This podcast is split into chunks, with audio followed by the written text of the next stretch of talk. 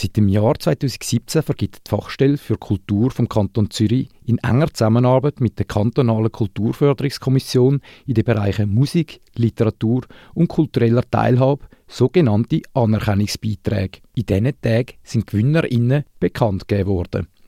Was es mit diesen Anerkennungsbeiträgen auf sich hat und was kulturelle Teilhabe ist, habe ich von Lisa Fuchs, stellvertretende Leiterin der Fachstelle Kultur vom Kanton Zürich, wissen. Kulturelle Teilhabe ist einer der Schwerpunkte von, von der Kulturförderung vom, vom Kanton Zürich. Es sind insgesamt vier. Einer davon ist kulturelle Teilhabe.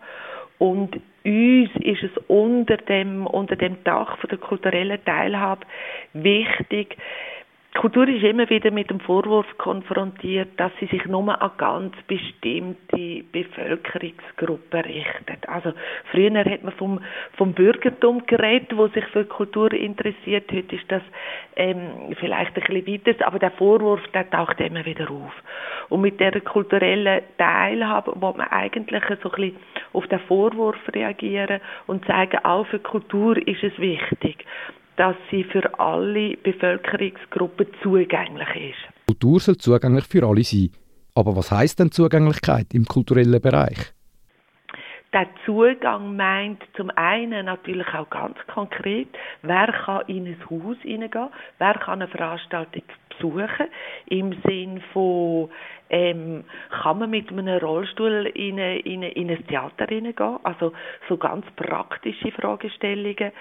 Das meint aber auch einen inhaltlichen Zugang. Verstehen die Leute, was auf der Bühne passiert oder im Museum gezeigt wird, bis zu hin, bis zu dem Punkt, wo man sagt, das Beste wäre ja eigentlich, die unterschiedliche Gruppierungen hat die die Möglichkeit, selber das, was auf der Bühne passiert oder im Museum gezeigt wird, mitzugestalten. Mit dem Anerkennungspreis kultureller Teilhabe sollen genau so Projekte unterstützt werden, die nicht in der klassischen Förderung berücksichtigt worden sind. So soll der Preis auch eine gewisse Signalwirkung haben. Es ist ein Signal natürlich in verschiedene Richtungen. Es ist ein Signal Richtung Publikum. Und es ist natürlich aber auch ein Signal Richtung Kulturschaffende, ähm, im Sinn von tätige Projekte, denen wie eine neue Wertigkeit, eine neue Aufmerksamkeit und eine neue Sichtbarkeit zu geben mit der Auszeichnung, die wir hier vergeben. Die drei Anerkennungspreise im Bereich kultureller Teilhabe werden von einer fünfköpfigen Jury verteilt. Jurorinnen kommen aus verschiedenen Bereichen, wie Lisa Fuchs sagt. Jemand kommt so aus der regionalen Kulturförderung, das ist für uns wichtig. Jemand aus, ähm, eine Expertin aus dem Bereich kulturelle Teilhabe, ähm, wo sich mit dem vertieft auseinandersetzt. Dann haben wir eigentlich immer einen Journalist, eine Journalistin dabei, wo so das kulturelle Geschehen aus, aus verfolgt und dann gibt es zwei VertreterInnen, gibt es eine Vertreterin von der kantonalen Kulturförderungskommission und eine Vertreterin von der Fachstelle Kultur. Aber genug über den Anerkennungspreis geredet. Wer sind denn jetzt die drei Preisträgerinnen? Zum einen ist das die Kunstfabrik Wetzikon, wo seit dem Jahr 2017 Kunstausbildungen für junge Erwachsene mit einer geistigen Beeinträchtigung anbietet. Das erklärte Ziel der Kunstfabrik ist die Stärken, die Kreativität und Talent der Mitarbeitenden zu fördern. Die Kunstfabrik nimmt so eine Vorreiterrolle ein. Denn in der Schweiz ist diese Non-Profit-Organisation in dieser Form einzigartig. Und an wer geht der zweite von diesen drei Preisen? Der zweite Anerkennungsbeitrag geht an Verein MOVO. Das ist ein Verein, der Theaterprojekte, Tanz- und Theaterprojekte realisiert und speziell da ist, dass die Projekte immer realisiert werden mit gehörlosen Menschen und Menschen, die hören.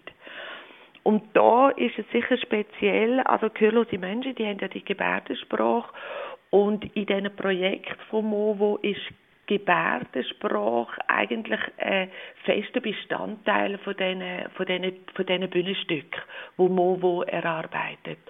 Und da, das Tolle ist ja in dem Projekt, dass auf der Bühne sowohl gehörlose als auch hörende Menschen sind und im Publikum widerspiegelt sich das natürlich genauso. Und in dem Sinne ist es eigentlich wie ein tolles Integrationsprojekt, wo auch da wieder mit künstlerischen Mitteln versucht, unterschiedliche Gruppierungen zusammenzubringen und auch das gegenseitige Verständnis zu fördern.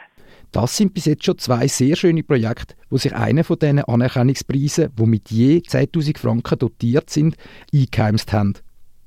Die stellvertretende Leiterin von der Fachstelle Kultur verratet uns auch noch, an wer der dritte und letzte Preis geht, wo von der Regierungsrätin Jacqueline Fehr am 24. November im Theater am Gleis in Winterthur übergeben wird. Und der letzte Anerkennungsbeitrag der geht dieses Jahr als House of Poderosa.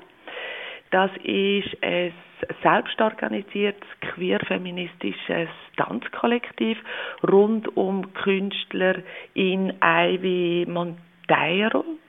Das ist von ihr initiiert worden und die praktizieren auf sehr lustvolle Art und Weise Voging, kommt es aus der Ballroom-Szene, New Yorker Ballroom-Szene aus den 70er Jahren. Und in dem Projekt, und das ist das, was Jury besonders überzeugt hat, in dem Projekt versucht man mit künstlerischen Mitteln, wieder mit künstlerischen Mitteln, auf die Anliegen von Transmenschen aufmerksam zu machen. Natürlich gratuliert Radio Stadtfilter den GewinnerInnen von diesen Anerkennungspreisen ganz herzlich.